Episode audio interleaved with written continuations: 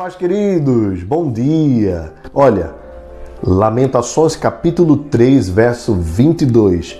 As misericórdias do Senhor são a causa de não sermos consumidos, porque suas misericórdias não têm fim, renovam-se cada manhã.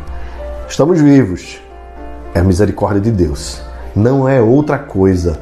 Nós merecíamos a morte, mas estamos vivos para viver mais uma semana para a glória de Deus. Então tenha certeza que você é abençoado por Deus porque recebeu a sua misericórdia. Então viva com alegria, viva com profundidade, faça tudo para a glória de Deus e seja grato em nome de Jesus. Que Deus te abençoe, te dê um dia extraordinário.